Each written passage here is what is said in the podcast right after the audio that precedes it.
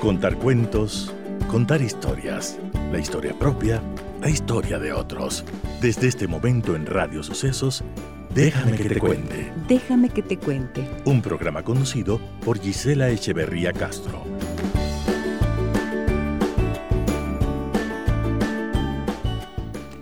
Amigas y amigos de Radio Sucesos, muy buenos días, bienvenidas y bienvenidos a nuestro programa un saludo cordial en esta mañana a todos ustedes, a quienes están integrados en la frecuencia 101.7 FM de Radio Sucesos. También saludo cordialmente a todas las personas que en cualquier lugar del mundo nos escuchan en www.radiosucesos.fm. Les saluda Giselle Echeverría.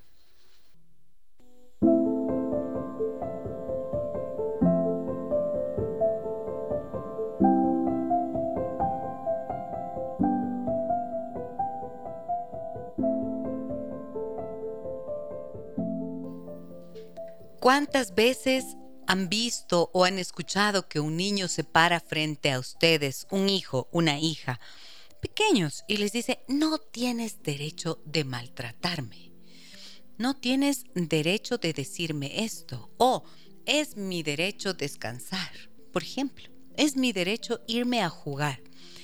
Los niños de esta generación em, han sido educados en una cultura de derechos y cuando llega el 1 de junio, el primero de junio, realmente lo que queremos hacer es recordar cuáles son esos derechos de la infancia. Está en esta mañana conmigo María Sol Borja, ella es periodista, editora política del portal GK y em, ha publicado en el New York Times y en Washington Post. Fue parte del equipo finalista en los premios Gabo 2019 por Frontera Cautiva y finalista en los premios Jorge Mantilla Ortega en el año 2021. Tiene una amplia experiencia en televisión y en prensa escrita, es máster en comunicación política e imagen y en periodismo de la UDLA. Es editora asociada y editora política en GK y me da mucho gusto tenerla aquí en el programa. Muy buenos días, María Sol, ¿cómo estás? Bienvenida. Buenos días, muchísimas gracias por la invitación. Un, gusto estar contigo, Giselle.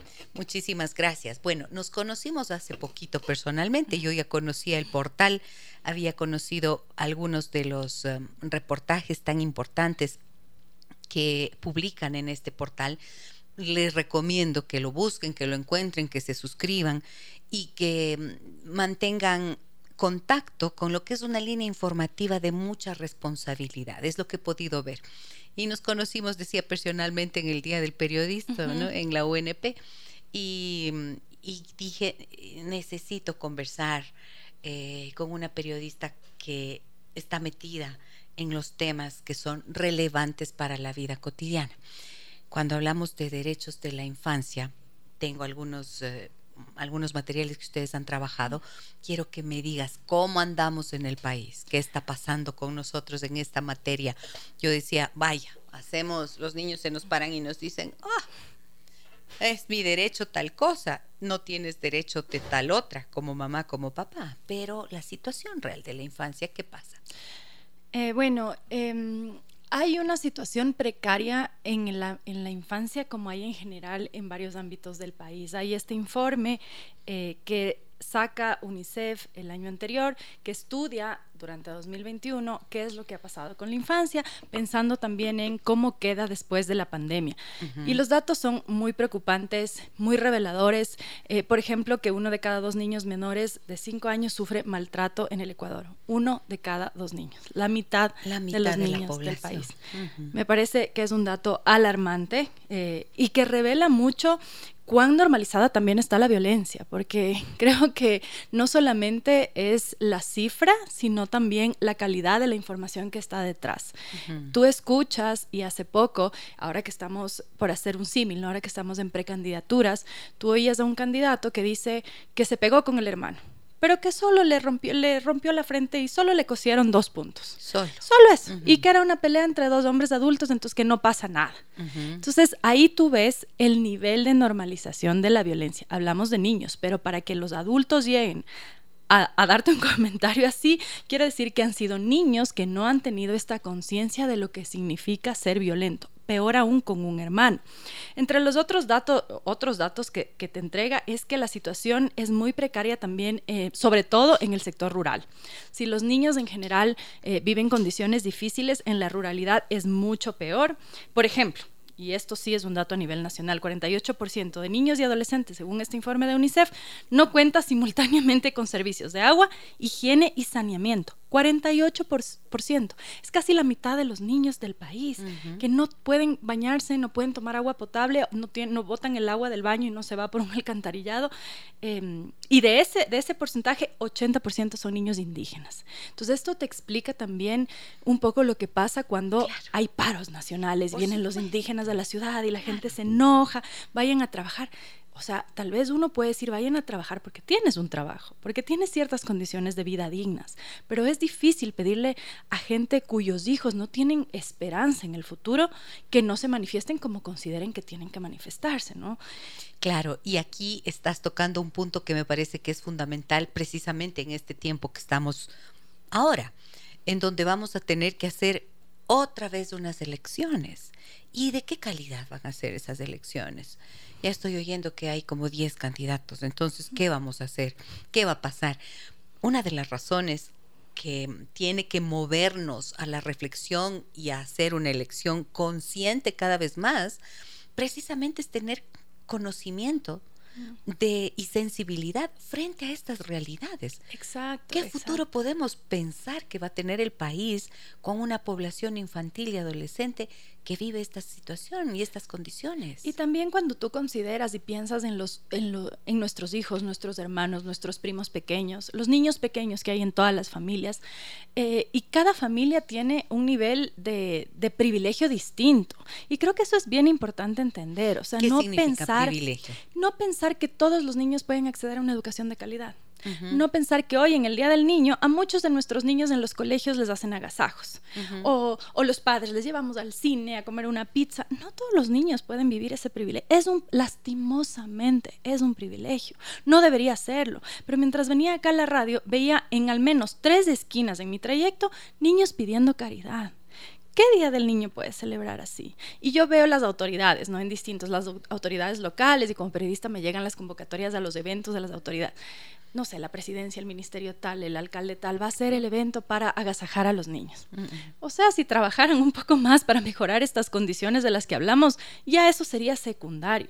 Y sí creo que es importante eso, que podamos entender que nuestra realidad no necesariamente es la realidad de la mayoría del país.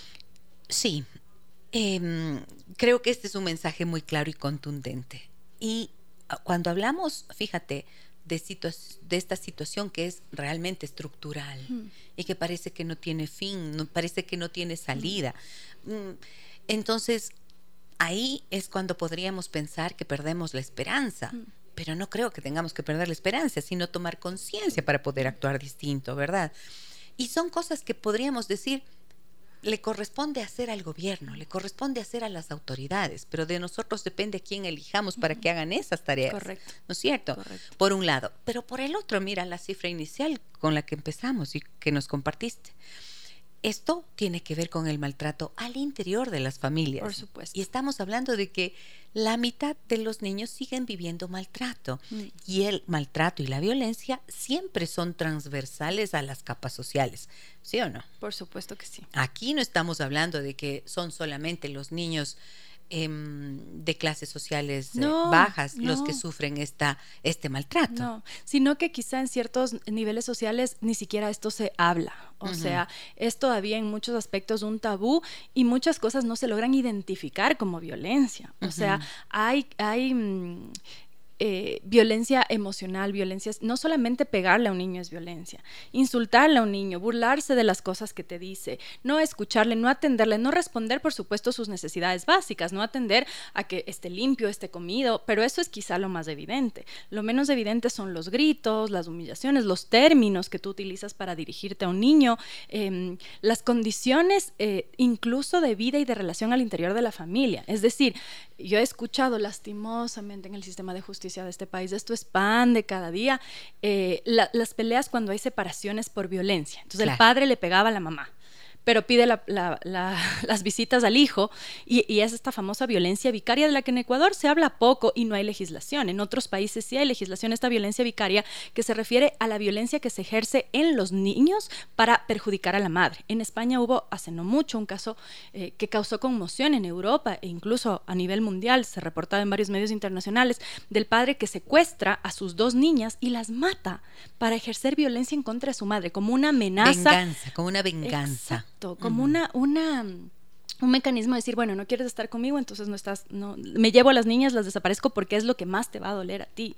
Entonces también creo que hay que comprender, por ejemplo, en la justicia, y esto no está comprendido en el Ecuador, que un padre que violenta a la madre no puede separar lo uno de lo otro. Un padre que violenta a la madre está violentando a los hijos aunque no les pegue.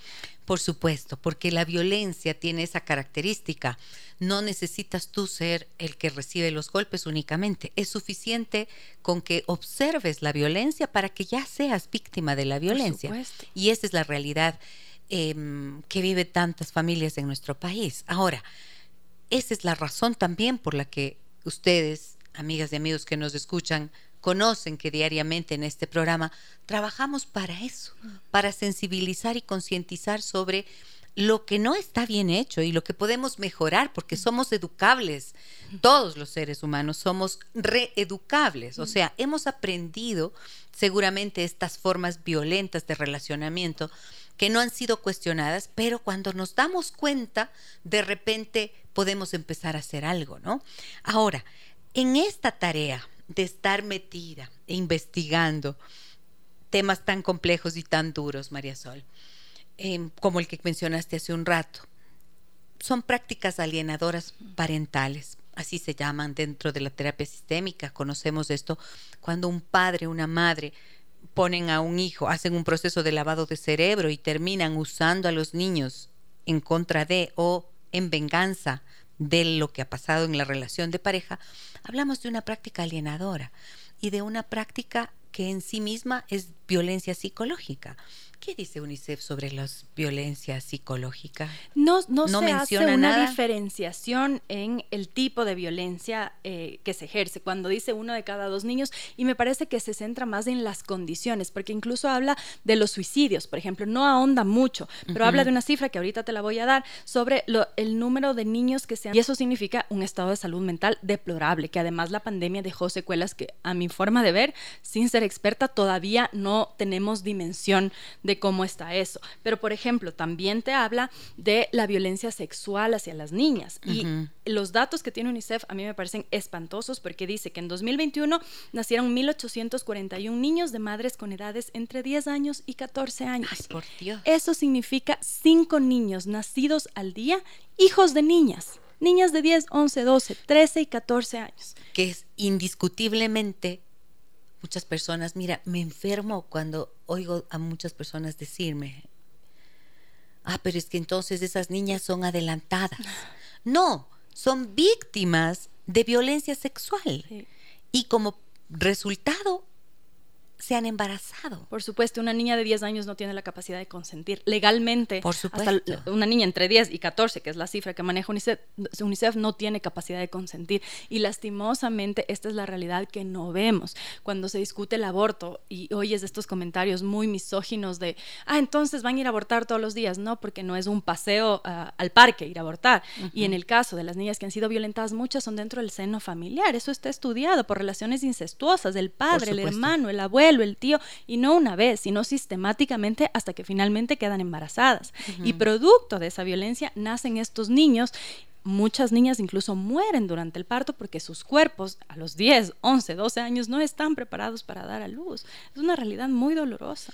¿Sabes qué? Esta palabra que usaste me parece que es la que tiene que usarse siempre que esto ocurra. Incesto. Se habla de abuso, mm. pero cuando el abuso es perpetrado por los familiares, mm. por los tíos, por los primos, por los padres, por los abuelos, desgraciadamente, así es. Mm. Hay que llamar a las cosas por su nombre.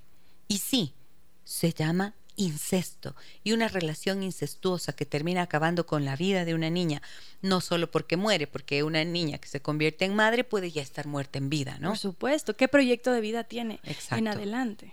Porque además ahí viene la deserción escolar y todas las consecuencias posteriores, no es, o sea, a veces tenemos una idea romantizada de la maternidad. Quienes hemos sido madres porque hemos decidido serlo, eh, tristemente también somos privilegiadas, porque no es la mayoría necesariamente los casos, peor aún cuando se trata de niñas pequeñas. Y ser madre, eh, que es una experiencia personalmente maravillosa, también es una experiencia muy desafiante, que requiere de mucho trabajo en ti misma, que requiere de mucho apoyo. No y de mucha madurez. Y de mucha madurez. Y no solamente apoyo económico, sino una red que te pueda apoyar para que tú puedas seguir trabajando, un padre también que esté involucrado, digamos, no es una cosa de soplar y hacer botellas. Ahora, em, las cifras de salud mental me importan mucho, María Sol. A ver, en salud mental sí hay unas alertas sobre las condiciones que se han degradado desde el inicio de la pandemia, ¿no? UNICEF dice, en 2021 se registraron 178 suicidios de niños, niñas y adolescentes. 178 se consideran niños, niñas y adolescentes hasta los 19 años de edad. De edad. 178 suicidios no es una cosa menor y esto, digamos, es la cifra hasta 2021. Habría que ver las cifras de 2022 que todavía no, no, no, habían entregado ese informe. Entiendo que sí están haciendo un informe para ese año, siempre se entrega un poco tarde porque son las cifras que se rezagan, que tienen que recabar de todas las instituciones. Eh, pero 178 suicidios es un número muy alto de los registrados, además, ojo, porque también ahí hay subregistros, no todo se declara como un suicidio, ¿no? Claro, y bueno, quiero decir que para que un niño, una niña, un adolescente llegue al suicidio, ha tenido que pasar por un proceso de deterioro de su salud mental muy importante. Y esto generalmente, de nuevo, tenemos que irnos a las bases, al origen, que es en dónde están esas condiciones de vida ¿Qué podrán estar haciendo estos padres si es que están juntos o si es que no hay un padre? Porque las cifras de, de mm, familias monoparentales, ¿cuáles son? yo no las tengo en mente, pero yo sé que pero es muy alta. Yo me acuerdo que es como más allá del 70% en nuestro país. y esa es una cifra en América Latina, ¿no? el promedio en América Latina me parece que bordea los 60-70%. Exacto. Entonces, ¿cómo estarán viviendo estas madres que están solas?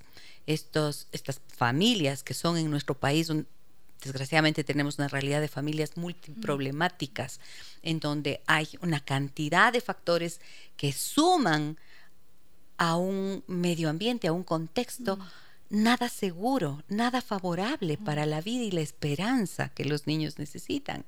Entonces, claro, en medio de esas condiciones, los niños pierden las ganas de vivir. Y te dice UNICEF que 7 de cada 10 hogares en este estudio de niñas, niños y adolescentes han presentado afectaciones emocionales como tristeza, agresividad, pesadillas, dolores de cabeza y nuevos miedos. Mira, wow. Y esos, todos esos, te puedo decir, son síntomas, por ejemplo, de abuso. Mm. Podríamos decir que son síntomas de abuso. Y ese puede ser abuso emocional, físico o sexual. O sea, ahí estamos en, ahí es en donde tenemos que trabajar, porque la mirada siempre tiene que ser para revisar qué cosas nos falta por hacer bien. Sí. Si no reconocemos eso, ¿cuánto vamos a salir de esta situación? Y hay un trabajo ahí conjunto, ¿no? Que tanto los padres se involucren porque lastimosamente las condiciones económicas no permiten ahora también la inserción laboral de las mujeres. Ha cambiado la dinámica y también está estudiado que la carga recae sobre las mujeres porque no es solamente que sales a trabajar porque tienes derecho a hacer una vida profesional, porque tienes necesidad de tener un ingreso adicional, eh, sino que también carga, eh, cae la carga del hogar y las tareas del hogar y el INEX sí te dice ahí que la carga cae mayormente sobre las mujeres, es decir, las horas que las mujeres dedicamos a lavar platos, a atender camas, a preparar comidas y la carga mental además de saber incluso cuando el padre está ahí, quién es la que sabe qué uniforme le toca hoy al niño, eh, qué, evento tiene, cuál es el deber, cuál es el cuaderno que tiene que llevar, cuál es el que no tiene que llevar, eso es sobre la madre. Y por eso también es importante que se empiece a hablar de eh, lo que significa involucrarse al nivel de ser padre. O sea, el ser padre no solamente es tener el guagua y que se cría solito, ¿no? O como muchas veces estábamos acostumbrados antes, las abuelitas eran las que se quedaban en la casa, eh, ahora eso ya no ocurre. Entonces creo que también ahí hay un llamado de atención para que el sistema educativo contemple esta forma de involucrar a los padres, incluso si tú ves en algunos colegios. Y comentaba una amiga el otro día que en el colegio de ella escribían, donde le tiene el hijo, queridas mamitas, por favor las loncheras, por favor. y ella como es súper peleona les había dicho, por favor pongan mamitas y papitos porque aquí los involucrados tenemos que ser los dos, porque se asume que es la mamá la que tiene que estar a cargo eh, de las cosas del niño, que está bien que esté la mamá, pero también tiene que estar el papá. Verás, hace, alguna, hace algún tiempo en un congreso de terapia eh, conversábamos y discutíamos sobre esto precisamente y comentábamos que muchas veces ha habido una tendencia muy importante a culpabilizar a las mujeres mm. por haber salido a trabajar. Se han convertido en las culpables del deterioro de la sociedad, de que los hijos funcionen mal, de que los niños no vayan bien en los estudios, de que se metan en drogas y en alcohol. Se culpa a las mujeres, decían. O sea, las mujeres, desde que las mujeres salieron a trabajar, ahí se empezó a dañar la sociedad, así. Y entonces, claro, discutíamos y decíamos, pensemos en algo. Un hijo no llega al mundo solo por voluntad de la madre, pues no es cierto. Hay un hombre que participó activamente de que ese hijo fuera concebido, mm. engendrado y concebido. Y claro, si las madres salieron a trabajar, los hombres no deberían estar solo fuera, pues. Entonces no se trata de que las mujeres dejen de trabajar, sino de que ellos se integren más a la vida familiar y a la, a la responsabilidad compartida de la crianza, la educación y la protección de los hijos. Lo que pasa es que a mi forma de ver, todavía en todas las instancias, el mundo está pensado y hay una autora eh, increíble que escribe un montón sobre la educación hacia... Uy, perdón, estás hablando en. estás hablando doble. de doble. Tienes una doble. Perdona. Em, una autora, argentina, María Florencia Freijó. Les recomiendo muchísimo. Ella escribe de una forma muy didáctica sobre eh, la carga emocional, sobre la educación. Hay un libro, ya me voy a acordar el nombre. Em, la autora se llama María Florencia Freijó, pero el libro eh, eh, habla sobre cómo las mujeres han sido educadas por una sociedad machista y patriarcal para que se reproduzcan los patrones y siempre el privilegio sea masculino. Por eso es importante, y a veces la gente no entiende, que haya representación de mujeres con conciencia, por supuesto, de, esto eh, en los espacios de toma de decisiones. Porque hace poquito en la Asamblea se aprobaba esta ley que se vendía como la ley violeta. Y había muchos cuestionamientos a esta ley porque una de las propuestas que pasó, de hecho, es que el permiso de lactancia se divida se pueda dividir para el padre y la madre. ahorita no, eh, no sé si era un año, seis meses, no me acuerdo exactamente cuánto tiempo era, digamos seis meses, que esos seis meses se dividan y que el padre pueda decir, bueno, yo me tomo los tres meses y mi esposa los tres meses en lugar de lo que pasa en países escandinavos, por ejemplo, que es aumentar un permiso, porque si no lo que estás haciendo es quitarle a la madre la posibilidad, de, quedar más tiempo con el hijo. Por supuesto. Y además que no tiene sentido compartir la lactancia, porque la lactancia pues? justamente te vas a sacar los senos y darle al padre. No hay cómo. claro, entonces Disculpen, no hay cómo eso, no no se puede. Claro. Entonces, justo uno de los cuestionamientos era ese y em, yo tengo un programa con mi colega Fabricio Vela en RTU y hablamos de temas políticos y hablamos a propósito de eh, la reforma laboral antes de que se disuelva la, Asamblea y le invitábamos a un ministro, ex ministro de Trabajo, a que hable sobre esto. Y el ex ministro decía, y yo le digo que casi me provoca un infarto, le digo, porque esto fue una discusión pública, porque él dice, pero hay que ver si es que las mujeres van a usar el permiso de lactancia realmente para la lactancia. Entonces yo estaba sentada al lado y le digo, me va a dar un infarto con lo que acaba usted de decir, porque si es Entonces, ¿como para qué sería? Exacto, además como si el rato que tú eres mamá, cuando tus hijos tienen seis meses, cinco, es un trabajo durísimo y tiene el niño tanta dependencia de ti. Y tú tienes que estar alimentándole porque llora, que los gases, que los cólicos, es muy, muy demandante. O sea, no veo para qué otra cosa le podrías utilizar que no sea para atender las necesidades del niño.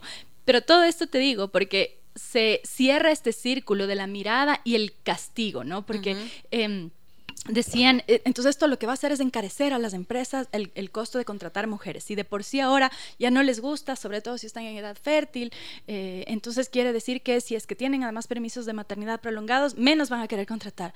Y claro, yo decía, pero es que eso es una mirada desde lo masculino y lo masculino más tóxico posible, porque un padre que se involucra en la crianza de su hijo sabe que es necesaria la presencia constante de padre y madre para eh, sostener esa familia, porque el chantaje de, ah, entonces como están pidiendo derechos, entonces no les contrato, es de una mirada meramente utilitarista de lo económico. Claro, y entonces, ¿cómo cambian las cosas? Nunca. ¿Cuándo van a cambiar las cosas con Y luego nos preguntamos, Giselle, eh, ¿por qué los niños se meten en drogas? Porque los niños están abandonados. O sea, si a las madres nos exigen que trabajemos como si no tuviéramos hijos y que criemos como si no, no tuviéramos trabajo, entonces nunca va a haber esta famosa, eh, esta famosa fórmula del equilibrio, ¿no? Porque a los padres nadie les dice eso, ¿no? No, pues de hecho en la pandemia quedó, quedó perfectamente retratada la realidad de las familias y verás que no fue solo en el Ecuador, sí, fue a nivel mundial. Fue a nivel mundial quienes tenían que postergar incluso sus reuniones de trabajo para poder atender las necesidades de los hijos eran las mujeres. Y los hombres, incluso ellas tenían que tener sus, sus eh, reuniones en el baño con el teléfono y mientras el esposo estaba en la mesa teniendo su propia reunión, pero en otras condiciones. Mm. Ojo, que estas cosas que pudimos, pudimos observar y que ahora estamos sobre las que estamos reflexionando tienen totalmente que ver pues con los derechos de los niños. ¿Por qué? Porque si no hay un padre y una madre equilibrada y una madre que está en condiciones de ejercer su rol con tranquilidad, por ejemplo, sabiendo que sus su derecho al trabajo está siendo respetado, entonces el impacto es directo pues sobre la calidad de vida de los niños. Los niños no se crían solos, no, es una semillita pues. que le lanzas ahí, que caiga la lluvia y vaya creciendo. Por eso tenemos que cuidar de la salud mental de las madres, pero claro, a veces no es suficiente, ¿no es cierto? La madre necesita una cantidad de cosas para poder sentirse tranquila y en seguridad, y a veces los varones no están allí. Mm. Los hombres no están, abandonan el barco y en esa soledad tienen que lidiar con todo eso. Eso repercute directamente en la calidad de vida de los niños y en la salud mental de los niños y adolescentes. Voy a ir a una pausa comercial, amigas y amigos. ¿Qué piensan ustedes de esto que estamos conversando en esta mañana con María Sol Borja a propósito de hoy, que es el Día del Niño, que ya deberían cambiar, ¿no? Ya debería decir del niño y de la niña, por Dios, no sean malitos. ¿Dónde podemos hacer la solicitud? Pero hablamos de los derechos de la infancia. Volvemos enseguida. El 099 55 639 90, como siempre, está a su disposición. Y también en Facebook hacemos nuestra transmisión en vivo, donde ya tenemos mensajes que queremos compartir con ustedes. Volvemos en breve. Déjame que te cuente un encuentro que nos humaniza. Aquí estamos de regreso, amigas y amigos. Hablamos con María Sol Borja, periodista y editora política del portal GK, investigadora de temas relacionados con esta cruda realidad. Y es el término exacto, es cruda, es dura y vemos más y más aspectos en los que hay que trabajar. No podemos desmayar. Y siempre digo que mientras las cosas cambian al exterior, mientras ojalá se armara pues una buena asamblea, mientras tomáramos conciencia general en el país y que las cosas cambien a nivel estructural, vaya, tal vez no podemos ver esos cambios que ojalá llegaran a darse tan pronto como quisiéramos, pero siempre tenemos la posibilidad de iniciar los cambios nosotros, mm. en nuestro hogar, a nivel más íntimo. Allí es en donde está la esperanza. Yo confío siempre en la buena voluntad y en la conciencia de los que estamos unidos también a través de esta, eh, de esta esperanza de que algo mejore, ¿no? Y hay que empezar por uno mismo. Pero vamos a analizar más cifras que tienes de UNICEF, María Sol. Sí, em, Datos importantes, sobre todo relacionados con lo que vivimos actualmente también en términos de inseguridad, ¿no? Sí, porque ahora que hablamos mucho de la inseguridad, de esta preocupación, que la gente ya no quiere salir a tomar un café porque te asaltan, te secuestran, te roban, también eh, las víctimas eh, han sido los niños. Y el informe de UNICEF dice que solo hasta agosto de 2022 los, las muertes por homicidios de niños y niñas superó todo el 2021. Solo hasta agosto de 2022 hubo más muertes por homicidios de niños y niñas que todo el 2021. En 2021 hubo 198, en 2022 solo hasta agosto 271. Si revisamos las cifras eh, del al 2022 completo e incluso lo que va a 2023 probablemente sean mucho mayores porque esto solamente va en aumento. Y si tú ves noticieros, si tú, eh, nosotros que somos los periodistas cubriendo esto constantemente, si ves que hay una balacera en un barrio em, conflictivo y los niños son los primeros en, morir por las, las, esto, esta expresión espantosa que es de víctima colateral. Eh, porque son los que les llegan las balas o incluso cuando sus padres o familiares están involucrados en, bandas organizadas pueden ser víctimas los niños primero eh, de venganzas, digamos, hay, hay, una configuración de situaciones que les ponen mayor vulnerabilidad a los niños en este contexto de violencia. La bala perdida que le tocó al niño, a la niña, al adolescente. Dios mío, Sabes que me, no sé, pero me estremece cuando, cuando oigo esto, ¿no? Me imagino que muchas de las personas que nos escuchan sentirán también esta sensación de decir, ay, por favor. El otro día me decía alguien, ¿sabe qué? Yo ya no quiero oír nada malo. Ya no quiero oír que pase nada malo. Y yo mm. siempre les digo a las personas, cuidemos lo que vemos y lo que escuchamos. Cierto es, no queremos estar expuestos, pero no podemos cerrar los ojos ante una realidad. Insisto, porque frente al panorama político actual, ¿tú qué dices? Em, sí, yo, a ver, yo concuerdo en parte y a veces digo dichosos ustedes con las personas que dicen yo ya no puedo escuchar noticias, me desconecto, porque sí entiendo que también es un tema de preservar la salud mental, sí, Totalmente. sí comprendo. Y hace poco le entrevistábamos en GK a una experta también de Naciones Unidas que se llama Mari Belov. Ella estaba de visita en el país, ella es experta en justicia penal aplicada a adolescentes, justo a propósito de estos casos horrendos que también hemos visto de niños y adolescentes involucrados en crímenes atroces, en asesinatos, que son cooptados por las bandas organizadas para hacerles parte, porque además eh, la legislación para ellos se aplica de una manera distinta que para un adulto. Entonces, eh, la respuesta que solemos escuchar ante casos, este eh, caso horrendo de este eh, alias Boquitas, que era un niño, un niño convertido en, un sicario, a tan temprana edad. Y claro, la gente, la respuesta que de alguna manera yo comprendo es mano dura, tienen que meterle a la cárcel, que ese niño ya está dañado de por vida. Maribelov, que es experta en, en estos temas relacionados a justicia penal en niños, decía hay otros mecanismos que sí se pueden aplicar para salvar a estos niños. Es decir, si la violencia ha llegado al nivel en el que los niños son cooptados por las bandas organizadas, el Estado no puede recién enterarse cuando ya son cooptados. Quiere decir que ha habido una serie de desatenciones por parte del Estado, porque estamos hablando además en general de niños que vienen de familias conflictivas en situaciones de pobreza.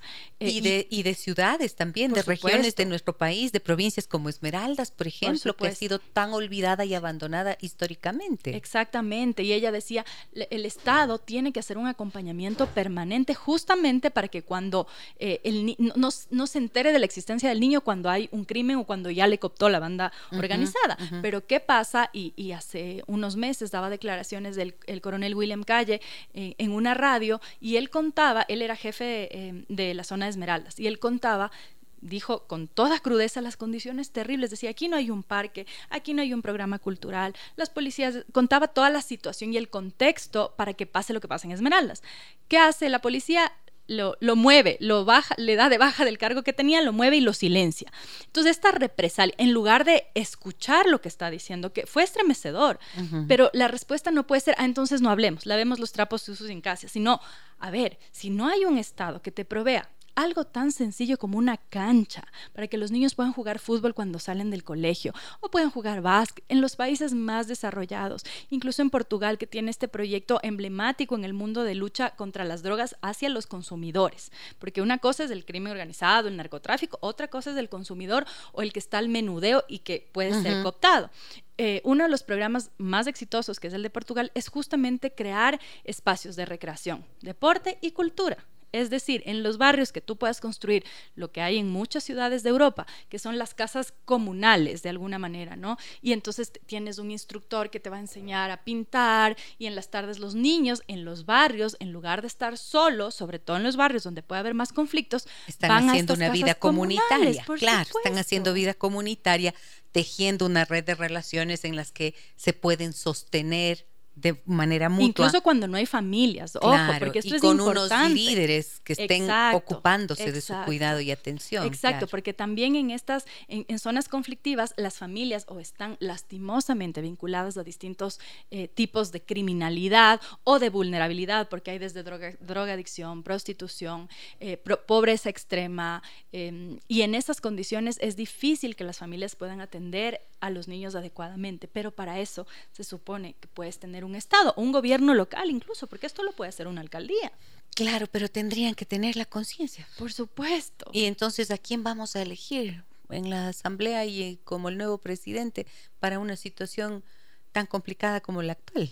Y también sabes que, que, que, es importante. Que Hay algunas que, es un tiempo perdido. Claro, claro, o sea, por eso creo yo que es importante que haya estos espacios, porque es poner sobre la agenda los temas que son importantes. Y nosotros en GK, por ejemplo, eh, cuando hacemos entrevistas, siempre que hay elecciones, ya otra vez ya vienen elecciones, hacemos entrevistas a los candidatos presidenciales y nosotros no hablamos de temas que ya hablan todos los demás, que es de economía, etcétera. Eso ya se habla en todos los medios. Hay que hablar de otros temas. Entonces nosotros siempre metemos temas de niñez. De hecho, por ejemplo, a los candidatos de la alcaldía, justo una de las preguntas era cómo van a hacer para trabajar en las zonas más vulnerables con respecto a la niñez para prevenir que esa niñez sea cooptada por bandas organizadas. Y ahí me acuerdo, y ahí tendremos que hacerle seguimiento al alcalde Muñoz, que una de las propuestas del alcalde era justamente establecer, él dijo que era con un modelo mexicano, estas casas comunales. Entonces él se comprometió y dijo que parte de su proyecto era las casas comunales. Hay que hacer seguimiento para ver que eso se cumpla. Si se cumpliría sería maravilloso y, que esas casas comunales no haya lavado de cerebro político, ¿no? Claro, tiene que ser, tiene que ser deportivo, tiene que ser cultural, tienen que ir a jugar fútbol, aprender a cantar, a tocar un instrumento. Y sería maravilloso también que consideraran la posibilidad en el sistema público de salud la incorporación de profesionales especialistas en atención terapéutica familiar. No es lo mismo no es lo mismo. La formación en terapia familiar es indispensable para poder trabajar a fondo, porque... Porque es un sistema. Es un sistema que es en donde se gesta mm. todo esto y siempre será la unidad básica, ya sabemos. Hay una deuda enorme en salud mental. o sea, en todos los aspectos, ni se diga si estamos hablando en terapia familiar. Ajá. Me dicen, Gisela, buenos días, gracias por el tema de hoy. Qué importante hablar de estas cosas que uno desconoce o que quizás nos estamos haciendo de la vista gorda y siendo cómplices de tanto sufrimiento para la infancia que debe ser protegida con todo y por todos. Hay tantos cambios que podemos hacer desde la casa hasta llegar a la sociedad. Gracias por tanto. Muchísimas gracias por este mensaje. No sé quién me lo envía, pero es del 099 556 3990 nuestro número de contacto. Y sí, ¿no? Hay tantos cambios que podemos hacer desde la casa. A veces se piensa que eso puede ser una gota en el océano, mm. pero es una gota. Y si es que fueran muchas gotas, ¿no es cierto? Millones de gotas, entonces ya estaríamos formando una gran corriente que se orienta precisamente a tratar de acoger y de resolver. También la solidaridad funciona. En una sociedad como la nuestra tiene que funcionar. Fíjate que el otro día una queridísima amiga Em, armó un chat con 80 mujeres. Mm. Y entonces ella tiene una persona en, em, en, Esmeraldas, una mujer valiosísima, Teresa, que em, ella es soldadora y es una líder comunitaria en alguna zona de, de, Esmeraldas. Y entonces ella logró mm, que estas 80 mujeres de aquí de Quito, congregadas por su contacto en Quito, aportaran para poder dotarles de uniformes y de útiles escolares y de zapatos a los niños que no tenían cómo iniciar su escuelita. Y en ese chat todas las mujeres dicen, ¿y qué más podemos hacer para seguir ayudando? ¿Qué más podemos hacer? O sea, no quisiéramos que sea solo esto, quisiéramos que eh, pudiéramos apadrinarles mm. toda su educación. ¿Qué más hacemos? O sea, hay una gran voluntad entre la ciudadanía, pero muchas veces no se sabe cómo hacer. No hay organización, porque creo que no tenemos todavía, y eso también creo que es importante formar desde pequeñitos a nuestros hijos en una conciencia organizativa que pueda generar impacto en, en la sociedad. Y mira, tenemos ejemplos tristemente dolorosos como el terremoto de 2016. ¿Quiénes respondimos con mayor rapidez a, los, ciudadanos, los ciudadanos? Todo el mundo quería qué dono, dónde dono, qué hace falta. Los barrios se organizaron, las oficinas se organizaron para hacer donaciones. Lo mismo ocurrió cuando pasó el, derrumbe en la Gasca. Eh, la gente se empieza a organizar porque tiene esta voluntad de aportar en algo y también creo yo porque no puedes estar todo, si bien yo soy la más convencida de que hay que exigir a los gobiernos que cumplan con lo que tienen que cumplir, tampoco puedes estar sentado exigiendo, porque también tú puedes, como tú bien dices, aportar desde el espacio en el que estés. Sí, indudablemente. Más mensajes tengo. Hola Gise, soy Flor, me dicen. Déjame que te cuente, la violencia vicaria debería ser socializada para ser detectada y combatida. El padre de mis hijas siempre amenazó con quitarme a mis hijas. Una vez se fugó con una de ellas y cada vez que le tocaba visitas, la pequeña por su asma se enfermaba y siempre me culpaba. Me hacía correr a emergencias. Yo llegaba y decía que acababa que acaba de salir. Ahora mi hija mayor, después del diagnóstico de dos psicólogos, le recomendaron no visitarlo y ella lo hizo, y ella le hizo saber. Él aceptó y posteriormente a la hermana menor le dijo que mi hija mayor para él estaba muerta y que si la menor dejaba de visitarle me iba a denunciar por alienación parental. Mi hija menor no dice nada, pero parece que no quiere ir. Flor, muchas gracias por tu confianza. Fíjate este caso. Lastimosamente, lastimosamente ese es uno de muchísimos casos de ese estilo por el trabajo periodístico y he recibido muchos testimonios de esa índole, lastimosamente. Eh, eh, y, sabes que yo he visto esta tendencia a querer utilizar la alienación de los hombres, o sea, los hombres, decir que la madre les aliena, pero es una forma de manipulación, porque en la mayoría, no voy a decir que no existen, seguramente existan casos en los que sea al revés, pero la grandísima mayoría de los casos son los padres. ¿Por qué? Porque la sociedad de la que todos salimos es una sociedad violenta hacia las mujeres, no hacia los hombres. O sea, la violencia se ejerce desde un nivel de poder y el poder económico normalmente lo tienen en su mayoría los hombres y la capacidad incluso física, los golpes, etc. Y esto que cuenta eh, tu querida oyente em, es una es una práctica que, se, que es bastante común. Y sabes que ocurre en esas condiciones que lastimosamente muchas veces las mujeres terminan cediendo ante estas exigencias o estas presiones porque no tienen una red de apoyo, porque sus propias familias suelen decirles, no, no, pero hazte de buenas, pero no te pelees, pero déjale nomás, pero que se vaya nomás, porque no hay una conciencia del daño que se está... Eh, em, haciendo a esas criaturas, a esas niñas en este caso. Mm. Ahora fíjate una cosa, Marisol. Aquí lo que Flor nos dice es que mm, después del trabajo con dos psicólogos, mm. hubo ya una recomendación de que no le vea al padre. Es que miren una cosa que es terrible. Cuando yo acompaño familias que están en divorcio, en procesos de conflicto tan alto, siempre les hago una invitación, les digo, por Dios, busquen el camino de la paz porque no son ustedes solamente los que van a sufrir, sobre todo van a sufrir sus hijos, pero ¿saben qué? Cuando los hijos ven un padre violento y les toca irse cada fin de semana con el padre violento, se dan cuenta el nivel de inseguridad y de miedo que ese niño tiene o esa niña tiene. Si vieron, por ejemplo, agresiones, no importa que no hayan sido físicas, pero cuando son físicas, peor aún. Pero cuando hay un nivel de violencia en la pareja y los hijos tienen que convivir e irse con ese padre, ¿qué nivel de seguridad tiene? Mm. ¿Cómo confía en un cuidador que el rato menos pensado puede hacer un estallido violento? Lastimosamente. Y, lo que tú dices es tan importante porque creo que en ciertos grados de conflicto, conflicto y cuando la violencia no ha tenido una escalada eh, demasiado alta, em, este camino al que tú haces la invitación, que es el camino de la paz y de intentar una separación lo más racional y decente posible, es posible.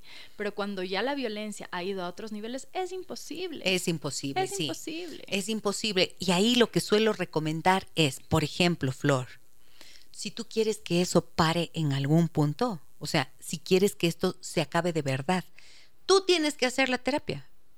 Tú tienes que ir a un proceso de terapia para que logres sanar las heridas que te ha dejado la violencia. No solo que tus y que tus hijas vayan al psicólogo, tú eres la que tiene que cuidarse, sobre todo. ¿Sabes por qué? Porque para que haya violencia, sí es verdad que los hombres ejercen violencia contra las mujeres, pero la violencia desde la perspectiva sistémica sabemos que es una relación. La relación es violenta. Hay, por ejemplo, en una relación asimétrica, en una relación que se llama complementaria, en donde el uno tiene el poder, el hombre en este caso, para seguirle el ejemplo, y la mujer está como subyugada a él, allí ella se convierte en una víctima y ha perdido la capacidad de verse a sí mismo como una persona fuerte, capaz de superar esa situación. ¿Cómo le va a servir a ella entonces el proceso terapéutico? Sanando las heridas que le han inoculado el miedo, ¿no es cierto? y aprendiendo cómo recuperar el valor, la fortaleza, la dignidad que le permita actuar de manera diferente con este hombre que la ha violentado. Y que pueda también entonces hacer una defensa adecuada de los hijos. El me decía una señora en consulta, mira, dice, no sabes, Gisela, cómo me arrepiento de no haber podido defender a mis hijos. Es lo que más me duele, me dice. No importa todo lo que yo sufrí. No, lo que me mata y no puedo salir de la culpa, me decía ella. No me perdono a mí misma no haber podido defender mis hijos. Entonces, ¿cómo defiende una madre que está pisoteada? A sus hijos. Sí, eh, yo, yo concuerdo eh, y por supuesto en esto la experta eres tú eh, y también me parece que es importante que los profesionales que atienden estos casos valoren el nivel de riesgo, porque si bien es fundamental que las personas que han pasado por este tipo de relaciones hagan procesos terapéuticos, también hay que considerar lo que pasa ya en el entorno de la realidad, porque muchos de estos hombres, no en vano termina esto en femicidio, ¿no? No, no, me refiero en este caso específico. No, no, pero claro, el ciclo de la violencia siempre va para peor. Y pasa que sobre todo cuando muchas mujeres deciden poner un par, entonces se empoderan y dicen, listo, hasta aquí ese rato la persona que ejerce la violencia se vuelve loca, porque es como, a ver, o sea, yo 20 años te he sometido y ahorita vos te vas a parar conmigo, estás loca. Y terminas teniendo que sacar la boleta, poniendo los abogados. Por eso también me parece que es fundamental que haya una red de apoyo sólida, que sean tus amigas, tus padres, tú, quien sea. Tienes que buscar una red de, apoyo sólida y también aquí el Estado tiene que atender. Por eso se hacía tanto eh, ruido cuando se trataban de, de quitar el presupuesto, se quitó en un momento las casas de acogida, porque son mujeres en situaciones sumamente vulnerables que no tienen esa red de apoyo, que no tienen eh, la economía ni para sostener un hijo, peor para ir a una terapia. Eh, y ahí sí el Estado tiene que responder para garantizar la vida. Y ahí es en donde digo, pues el Estado tendría que ocuparse de proveer de estos servicios de atención psicoterapéutica para las víctimas de violencia y hacerlo de forma eficiente. Y sabes que con esto que dijiste, María Sol, me vino una imagen, una, escena, una imagen, cuando dices, el que ha estado 20 años teniendo poder sobre esta mujer, de repente ella se para y le dice, ya, suficiente, chaito. Mm. Oh, se vuelve loco. ¿Sabes qué imagen me vino? Imagínate tú en esos documentales que de naturaleza, donde ves el león, ¿no es cierto? O el tigre. Coge a la llena ahí. Coge ahí a la, al venado, a la cebra. Y que la, está bien agarrado. Entonces, del momento en que la cebra se retorciera para poder zafarse, pues le hace más daño. Esto es lo que sirve para graficar. Y por eso, ¿sabes qué? Le tengo miedo a la palabra empoderamiento. Mm. Porque desgraciadamente llega distorsionada y mal y muchas veces se confunde el empoderamiento con un poco de violencia también de este lado. La que ha estado sufriendo violencia de repente responde con violencia. No, no, no. Las mujeres violentadas necesitan procesos de sanación y estrategias para salir de allí, para salir con vida, porque lo que tú dijiste es absolutamente real. Y esto, esto que, esto que mencionó María Sol, creo, quiero que lo tengan muy en cuenta. Cuando dices que te empoderas, y tratas de enfrentar la violencia con más violencia, puedes terminar muerta. Y no necesariamente, yo no necesariamente diría con más violencia, sino solo con poniendo límites. Si tú has, si te, tu marido te ha pegado 10 años y un día tú dices, no, hoy no te abro la puerta, hoy las niñas no se van contigo, ahí es también que desatas eh, este famoso triggering, ¿no? Entonces, le, el disparador. El disparador, sí, se dispara y por eso sí creo que es fundamental este análisis de riesgos de los profesionales que estén haciendo acompañamiento. Correcto. Voy a ir a una nueva pausa, amigas y amigos. Tengo varios mensajes que compartir con ustedes y con mi invitada de hoy, María Sol Borja. Me encanta cuando hay esa claridad, ¿no es cierto? Y el conocimiento de una realidad, por muy dura que sea, pero es la que nos permite, cuando la vemos, es la que nos permite actuar para salir de ella, hacer cambios, ojalá positivos en nuestras vidas. Volvemos enseguida. Déjame que te cuente un encuentro que nos humaniza. Aquí estamos de vuelta, amigas y amigos. Hoy, Día del Niño y de la Niña, eh, hablamos sobre los derechos de la infancia y lo hacemos con María Sol Borja, periodista y editora política del portal GK. Eh, fíjate que acá en el 099 55 3990, que es nuestro número de contacto, me dicen, ¿nos podría indicar, María Sol, cómo hacer para poder tener acceso a su periódico? Es un periódico digital. Claro, en gk.city, city como ciudad en inglés, C-I-T-Y. Igual estamos en todas las redes sociales. Eh, si es más fácil, pueden seguirme a mí, que es arroba María Sol Borja, y ahí van a tener todas las eh, los contactos para Twitter, para Instagram, en TikTok también tenemos una cuenta, y para el medio. O sea, entran a Google y ponen GK y ya, con poner eso ya aparece. Sí, o gk.city y ahí te sale. Muy bien. Ok, ahí está. Más mensajes. A ver, me dicen, ¿dónde estoy? Mm, mm, mm, Piedad me dice muchas felicidades, un abrazo, qué buen programa, gracias Gise, muy buenos días, me dicen también una opinión, personas que han vivido en violencia y solo saben de violencia, asesinatos, violaciones, abuso del más débil, es casi imposible reencaminar. Lo que se haga y se trabaje hoy se verá en cinco años en adelante, por lo que salvemos a los niños de hoy, que son la juventud del mañana. Pero para eso hay que contener y aislar a los delincuentes, jóvenes o adultos que están asesinando, corrompiendo y dañando hoy en cinco años, muy poco tiempo, yo creo.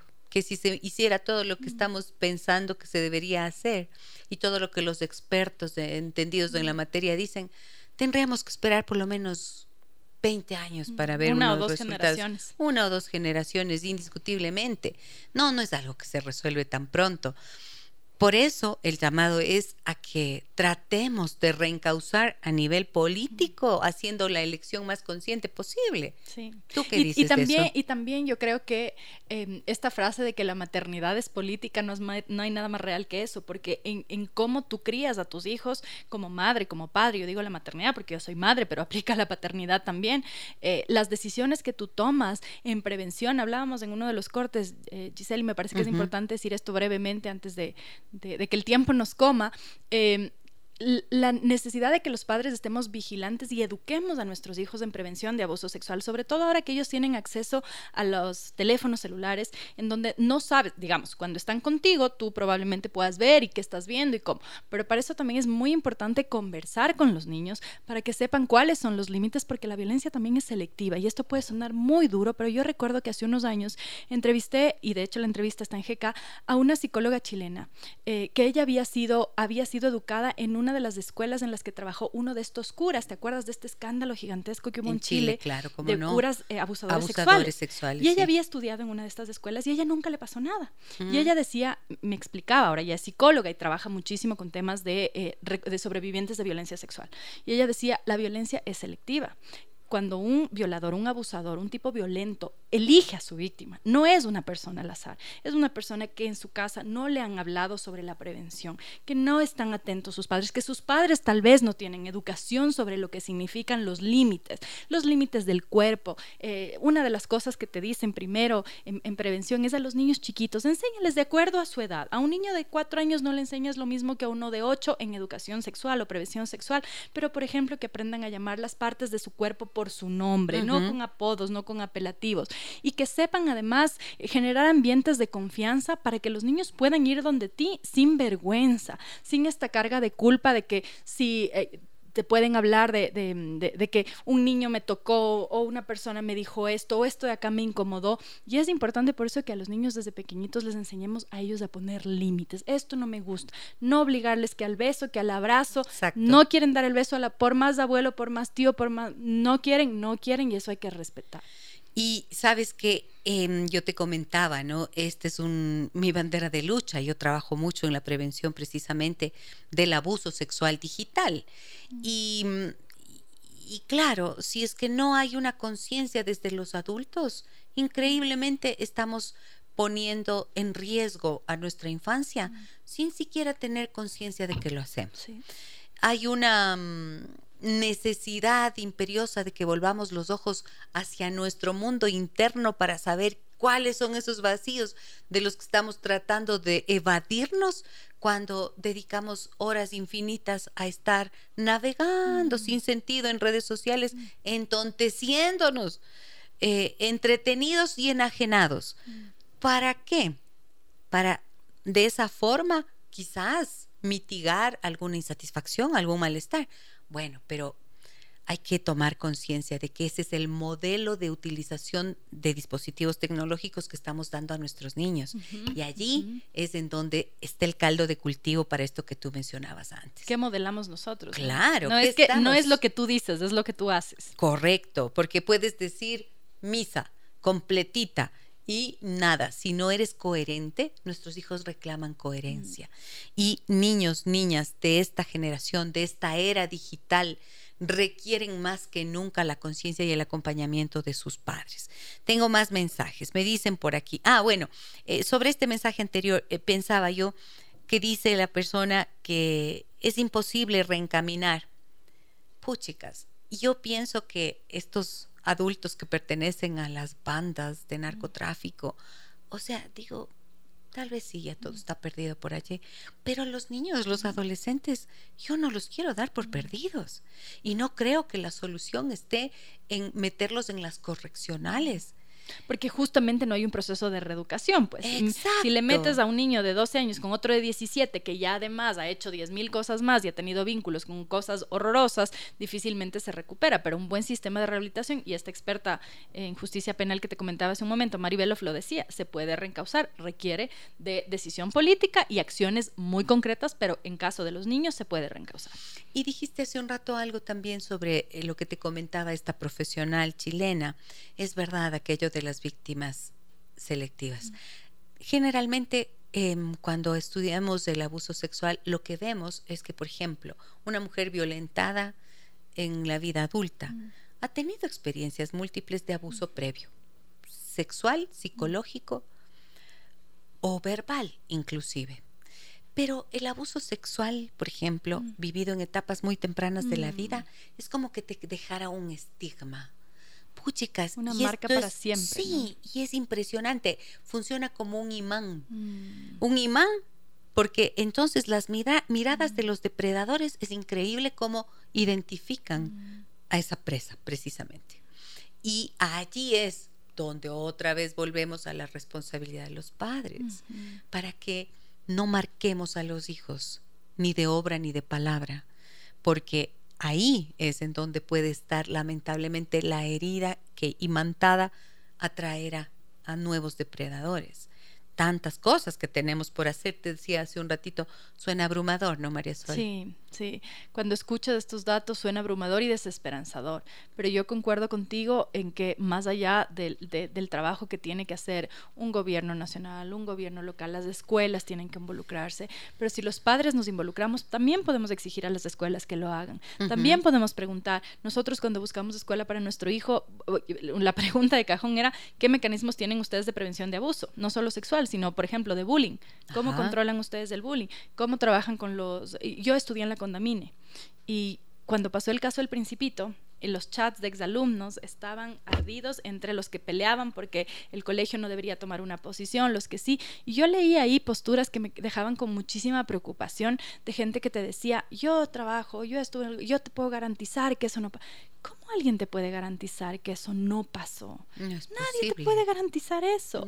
Y, y, y, esas... Mm, eh, esa mirada de pensar que porque tú le conoces a una persona y es muy buena gente y es muy simpático y es muy bueno con los niños, entonces no es posible que sea una persona un violentador sexual. ¿Es acaso que los, los depredadores sexuales van con un rótulo aquí? ¿O son pues. monstruos o son ogros? Son personas comunes y corrientes eh, cuyas prácticas además son muy doradas, porque engañan, porque así es, la forma de acercarse. Entonces tampoco eh, pensar que el depredador es la persona más lejana, normalmente es una de las personas cercanas. La mayoría de casos de abuso sexual se dan en el seno más íntimo de la familia o un amigo cercano, un padre, un tío, un abuelo. Tú que estás ahí al pie de la lucha, investigando y de cara, ahí directa, ante esta realidad, junto a esta realidad que das a conocer en tu trabajo como periodista, ¿Cómo haces para no perder la esperanza? Te decía en el corte que hay días que pierdo, que a veces pierdo la esperanza todos los días, pero a veces siento también que eh, si es que no visibilizamos estos temas, por más duros que sean, se quedan en el olvido. No es que desaparecen, siguen ahí, solo que nadie está hablando de eso. Em, entonces sí me parece que es súper importante en los espacios de incidencia, de medios de comunicación, en las universidades, en los espacios em, que, que pueden generar algo de opinión pública, es importante hablar de estos temas. No podemos dejar que nos coma esta coyuntura de la pelea de la asamblea, el candidato tal. Sí, es importante estar al tanto de eso, pero es más importante ocuparse de los temas que son realmente eh, capaces de cambiar un país que es la niñez. Es que cuando, si es que lográramos solamente reorientarnos hacia eso, ¿no? Si es que como ciudadanía exigiéramos entonces respuestas a esas preguntas, ¿qué vas a hacer?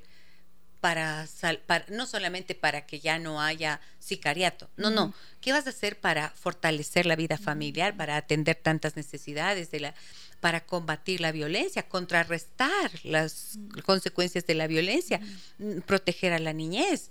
No solo es la desnutrición eh, física, es la desnutrición emocional que tenemos acá. Entonces, ¿cómo se van a hacer? ¿Qué van a hacer eso? Eso me encantaría escuchar las propuestas de eso. Sí. Y sobre esa base, Eso nosotros incluimos y ahora que van a venir eh, entrevistas nuevamente de cajón, son esas preguntas sobre la niñez y sobre salud mental. Y yo recuerdo que en las últimas elecciones, cuando ganó el presidente Lazo, eh, los candidatos que aceptan ir, porque hay algunos que no aceptan ir, pero los que sí aceptan ir, muchos al rato de preguntarles sobre salud mental, ah, ah, ah, ¿qué es eso? Han de decir. Pero no sé, yo no la tengo, pueden responder. ni idea. De pronto alguien honesto podría responder, no sé, yo la perdí, entonces no tengo salud mental, por eso no estoy en este país. y entonces ahí tal vez estarían diciendo la verdad. Ok, me dicen por aquí, a ver. Buenos días, Gisela. Yo por aguantar todo decía por mis hijos, pero con un golpe que me torció el cuello. Pasé dos años en cama como un vegetal y él le dijo a mi madre que no le servía. Seguí terapia y hoy me quiero. Lo mismo a mis hijos. Me casé de nuevo y mi ex esposo ya ha pasado como 10 relaciones y no ha cambiado. Yo le perdoné. Tiene, hoy tiene muchas enfermedades. Hoy tiene muchas enfermedades y mis hijos le ayudan. Ay, Dios mío. Gracias, Mónica, por compartirnos este testimonio tuyo. No hay forma de salir de relaciones violentas que no sea yéndose no se resuelve. Mm. No se resuelve. No se resuelve. No. Si es que están viviendo situaciones como esa, tienen que correr. Siempre les digo, huye si estás a tiempo todavía. Huye haciendo una estrategia de salida, pero huye. Sí, busca ayuda. Y una cosa, no te quedes callado habla con la gente de confianza y cuenta lo que estás viviendo, porque lo peor es estar en la soledad y que tu violentador vea que estás sola. Mi mami, desde que éramos chiquitas, siempre, hasta cuando hacíamos una travesura, siempre nos quedaba bien y nos decía, habla y te salvas. Y a mí me quedó el habla y te salvas siempre, porque es habla y te salvas. O sea, habla, cuéntale a alguien y te van a ayudar. El silencio mata. Me dicen, sin duda, muy oportuna la aclaración y énfasis del programa de hoy. El cuidado de la infancia nos compete a todos. Las escucho desde casa y en varios canales he visto especiales por el Día del Niño y lo que necesitamos es que nos pongan los pies en la tierra como lo han hecho ustedes. Gracias por tanto. Soy Camila. Muchas gracias, Camila. Qué bueno. Muchas gracias, eh, María Sol. A ver, acá me dice Blanca, en Toronto existen los centros o casas comunales e incluso exclusivos para el adulto mayor diseñados para su movilidad limitada y van a aprender manualidades con madera, pinturas, hilos, etcétera. Y dice también, eh, Hola Gisela y María Sol, yo recuerdo cuando era chica que tanto en Quito como en Guayaquil existían los centros que hacías deporte y aprendías manualidades. Con el paso de tantos gobiernos, hasta hoy dejaron morir esas casas y hoy son urinarios públicos, imposible de pasar siquiera. Qué pena, ¿no? Pero, puchicas, tendríamos que tener, a ver, soñemos ya. Porque los periodistas somos al fin y al cabo gente soñadora, ¿sí o no? Dime que sí. Puede ser, sí, porque te, estás porque constantemente... sigue ahí, sigue ahí pensando, miren, esto no está bien, por Dios que se mejore. O sea, seguimos. Es verdad. Somos de alguna manera optimistas empedernidos y soñamos. Porque si no, no estarías reportando todo con la esperanza de que algún día cambie. Claro, ¿no es cierto? Entonces, soñando así, ¿qué sería lo que tendría que cambiar? en nuestro país para que algo bueno ocurra a favor de la niñez, la familia, la sociedad, la educación, la salud mental? Yo creo que las políticas públicas tendrían que estar enfocadas en la niñez. No hay una conciencia, no hay un conocimiento y no es una prioridad, lastimosamente. Ya en cosas súper prácticas, diciendo yo mañana estoy sentada en Carondelet, lo, las, esto, o sea, las casas comunales, casas comunales para, sobre todo, intervenir en los barrios más conflictivos, en las zonas más conflictivas, porque sí hay formas de recuperación. Lo segundo, salud mental. Lo tercero, eh, multiplicación de casas de acogida en, todos, en todas las zonas del país para que las mujeres puedan eh, lograr salir de este círculo de violencia con el menor riesgo posible cuando esto ocurre. Eh, programas específicos de no de lo te voy a dar el préstamo a 20 años de 5 mil dólares a las mujeres. O sea, me parece esto una falta de respeto. ¿Qué, ¿no? O, sea, moriré engañada. Y con 5 mil dólares, ¿qué, puede hacer, una mujer? ¿Qué tanto y no, a además, en los programas, las cooperativas y todo esto que hacen, trabajo con mujeres, esto está estudiado. Hay un estudio de Caritas, me parece, que dice que eh, cuando tú inviertes en una mujer, tienes eh, dos veces más oportunidades, no solamente de recuperar, sino de mejorar las condiciones de toda la familia, versus que cuando inviertes en un hombre. Eso está estudiado. Entonces, no solamente pensar en, a ver, te va a dar el crédito, sino te voy a ayudar a hacer tu proyecto, te voy a ayudar a construir, que se, pueda, se puedan generar incluso cooperativas solo de mujeres y eso hay proyectos exitosos, no que tienen relación con el gobierno, sino con, más bien con organizaciones internacionales, que generan sobre todo en el campo, por ejemplo. Las bordadoras de Zuleta, ellas armaron una cooperativa y lograron empezar a exportar sus, sus camisas, sus vestidos y sus bordados. O sea, entonces sí hay mecanismos de hacer, pero hay que poner el ojo en donde hay que poner el ojo. No, sino que ya me quitan la presidencia, que ya me dijo no sé cuánto, que el triunvirato del no sé qué. O sea, ya pues, ya, o sea, esa disputa, además que para mí, yo insisto en que hay demasiada testosterona en la política y que con esta testosterona no pueden pensar en cuáles son las necesidades reales de la gente. Y tú como editora política, ¿qué recomendaciones das para los amigos y amigas que nos escuchan ahora que andamos en este en esta etapa que va a ser complicadita para hacer nuevas elecciones? que traten de informarse lo que más puedan en diversidad de medios sobre los candidatos para que puedan tomar una decisión con el mayor conocimiento de causa posible, eh, con la mayor, eh, escuchando y, dudando, con una mirada crítica sobre lo que los candidatos te dicen. A mí me suelen decir, pero tú les das duro a todos los candidatos. Mi trabajo como periodista es dudar de todo lo que me digan los candidatos. Y es verdad que uno me podrá convencer más que otro, pero eso no me convierte en complaciente con el que me gusta más y más dura con el que me gusta menos. Y sí me parece además que hay que tomar responsabilidades em, de que quien sea que se siente en el poder no puede seguir con la cantaleta que el gobierno de Lenin, que el gobierno de Correa, ya está. O sea, lo que ya pasó, habrá una justicia, habrá que hacer, o sea, lo, que tenga que pasar, pasará. Pero el quien se siente en Carondelet tiene que llegar a resolver los problemas de los ciudadanos. Ahora, yo no sé si el que se va a sentar ahora en Carondelet va a poder resolver algo. Yo creo. no será solamente que va a poder resolver su subsistencia durante el año y medio que le queda. De, no va a entrar, va a elegir a sus a sus ministros y entonces hasta que aterricen, hasta que se enteren, o sea, se dan cuenta el problemón en el que estamos. O sea, es un problemón. No la persona que crea, yo, que venga, yo creo que va a tratar de quedarse en el siguiente periodo. Ojalá. esta transición, eh, no creo que haya una persona que esté pensando en solo estas elecciones, sino acabo este periodo y si lo hago bien, me planteo para la reelección. Sería eso lo ideal y ojalá que llegue entonces el más racionalito y, cuidado con los red flags, las banderas rojas del mano dura, me voy contra todos, aquí yo soy el más macho. Cuidado con eso, porque la mano dura luego se aplica a diestra y siniestra y si bien se necesita un liderazgo importantísimo y decisiones implacables para luchar contra el crimen organizado, estoy de acuerdo con eso, hay que tener muchísimo cuidado con la persona que te ofrece esto por encima de salvaguardar los derechos de las personas, porque no es cierto que los derechos, que los delincuentes tienen más derechos que las personas. Eso no es así. Si se aplica la ley como se debe aplicar, las personas tenemos las garantías que requieren, que requerimos, eh, y,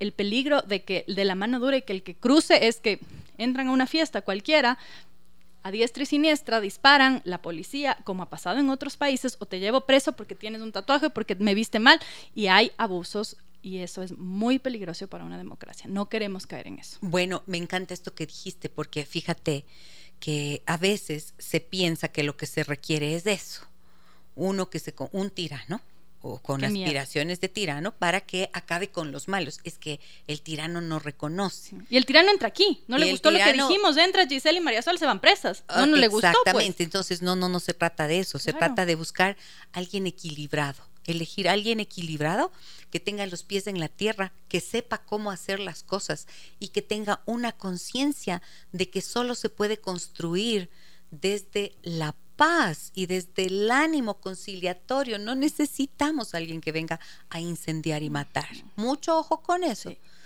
porque a veces se cree que el Salvador va a ser ese el más macho, el más fuerte, el Rambo. Mentira, el Rambo ya ni creo que existe el Rambo, bueno, el que sea que está ahora. Y un demócrata, ¿no? Un demócrata. Un demócrata, eso necesitamos.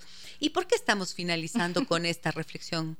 Porque partimos de hablar de los derechos de la infancia y desde esta perspectiva sistémica estamos entendiendo todos los contextos y cómo el voto de la ciudadanía racional podría hacer un cambio para la realidad de niños, niñas y adolescentes que viven en situaciones tan tremendas como las cifras de UNICEF nos demuestran y que hoy nos ha traído al programa María Sol Borja. Me encantó compartir contigo este espacio. Igualmente, a mí te agradezco muchísimo por haberme invitado y por poner sobre la mesa este tema tan importante. Vuelve cuando quieras. Será un gusto. Y tráenos más noticias e información importante. Gracias a ustedes, amigas y amigos, por acompañarnos. GK es el portal del que María Sol es periodista y editora política. Si quieren leer cosas que tienen sentido, con profundidad, con análisis, búsquenlo allí. Es, hay que buscar fuentes confiables y que mm, desde el periodismo hagan un trabajo de responsabilidad como lo hace GK. Me voy a la, a la pausa, mentira, me voy hasta mañana. a, la casa. A la casa me voy ya. A las 9 y 30 nos reencontramos mañana, amigas y amigos.